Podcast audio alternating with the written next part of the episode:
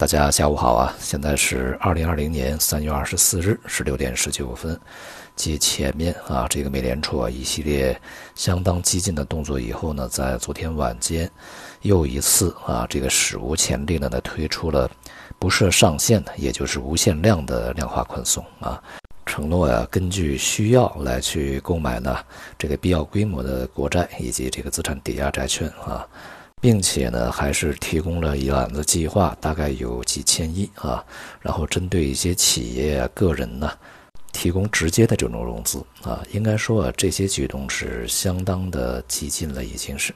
而且呢，已经是打破了非常长时间啊，至少有几十年吧，这个中央银行在市场里面所扮演的角色的界限啊。呃，在前面呢，这个零八年次贷危机以后呢，QE 它是有一个数量啊，比如说第一期几千亿，第二期几千亿啊，最终呢是一共四万多亿美元。那么在这一次这个危机爆发以后呢，美联储在之前啊是承诺购买七千亿的这个证券。但是呢，随着这个情况的恶化啊，尤其是政府和国会之间呢，参众两院啊，就这个整个的计划呢，还没有一个结果啊，所以说又推出了如此激进的一个方案啊。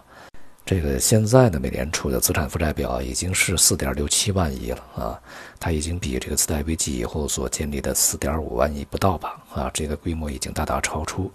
在这一次这个措施推出来以后啊，这个资产负债表不太清楚会飙升到什么位置啊。在目前的这个水平啊，翻番啊，甚至是涨得更高啊，这种可能性是相当高的啊。因为这一次的危机呢，它首先至少不会比这个零八年的危机啊更弱啊，它一定是更强的。甚至呢，可能会比你一九二九年啊，我们在之前说，而且呢，它有可能是一个世纪性的啊一次比较大的危机和大衰退，因此呢，它所带来的呢，首当其冲的会看到就是债务杠杆的松动，以及这个经济体系自发去杠杆，同时呢，会带来这个债务性通缩和资产负债表通缩啊。那么这样的一个通缩效应呢，就全部落到了政府以及美联储身上。他们要去对冲这种状态呢，必须去投入大量的这个财政以及大量的货币。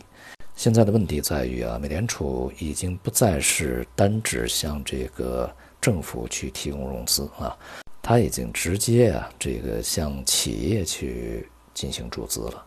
呃，在这个次贷危机以后呢，这样的一些举动曾经尝试过啊，有一些擦边球，甚至在欧洲央行在之前呢也试图绕过商业银行啊，以及政府呢向企业直接提供这融资。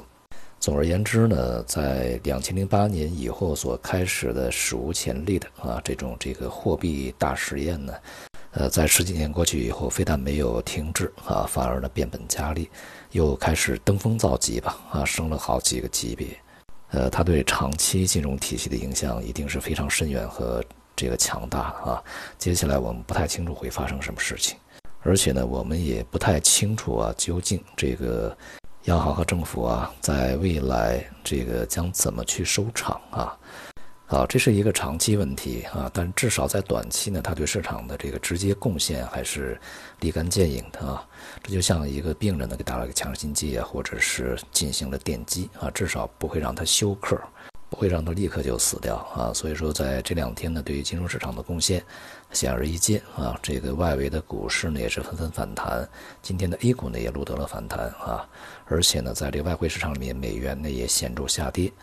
大宗商品呢也跟随啊整个股市的反弹而反弹。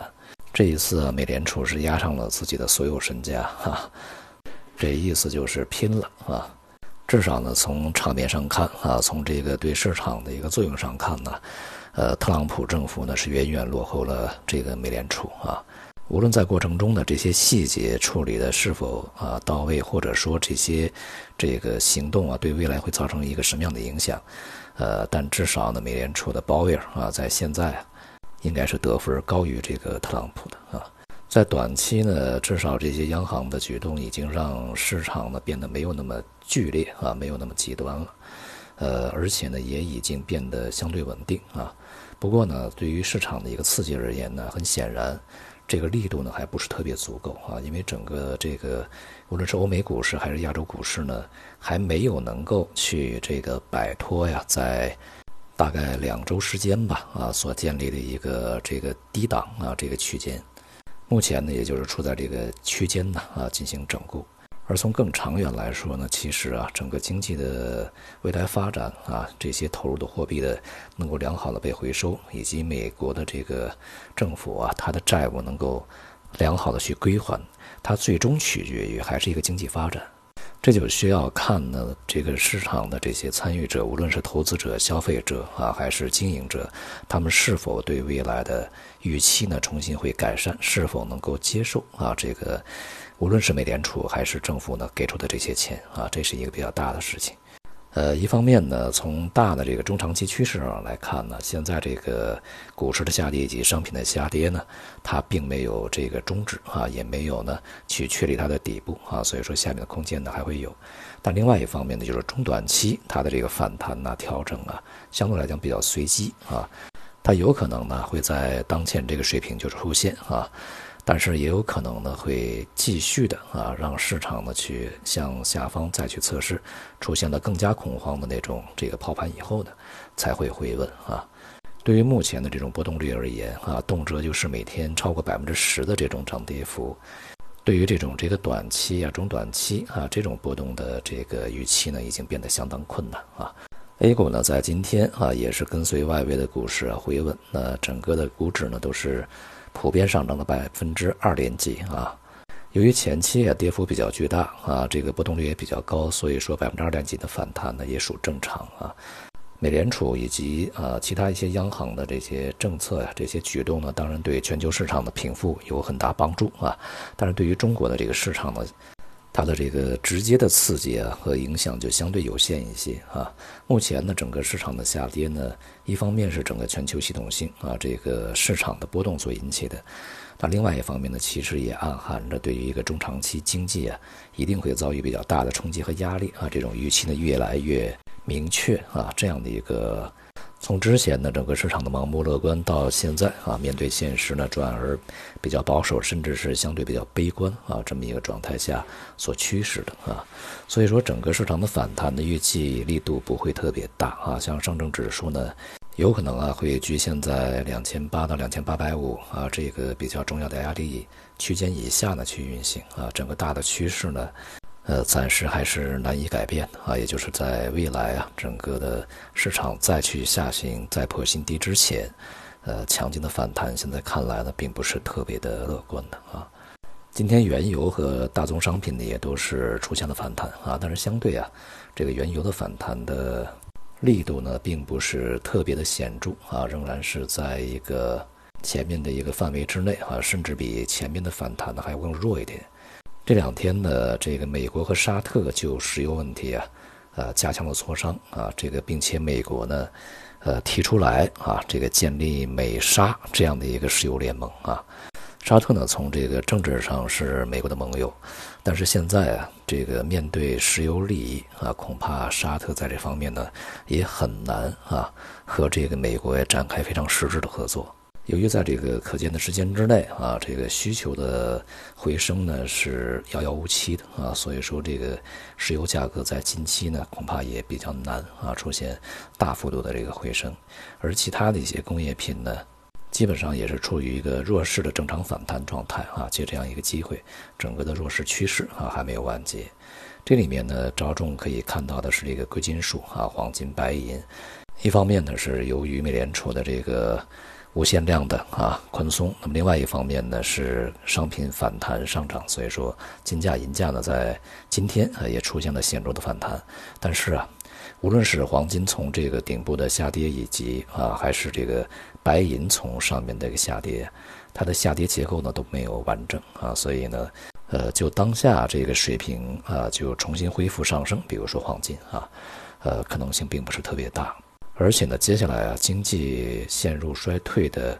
这种情景基本上是确定的啊，所以说首先带来的是通货紧缩压力，而且啊，在经过了零八年次贷危机以后啊，市场的这个对黄金的过度的偏执啊，这个教训呢，应该在市场里面有印记啊，所以说大家有可能啊，呃，就不会那么轻易相信这个黄金神话了啊，所以说对它的一个上涨呢，呃，恐怕就没有那么确定啊。无论经济啊，在未来会对股市也好、商品也好带来多么大的压力啊，但至少呢，美联储无限量购债啊，它从这个直接效果上啊，是对这个整个市场的流动性呢，是起到了决定性的这个缓解作用啊。所以从目前看，这个美元已经是明显的回落，而且呢，人民币汇率呢也是连续三个交易日走强啊。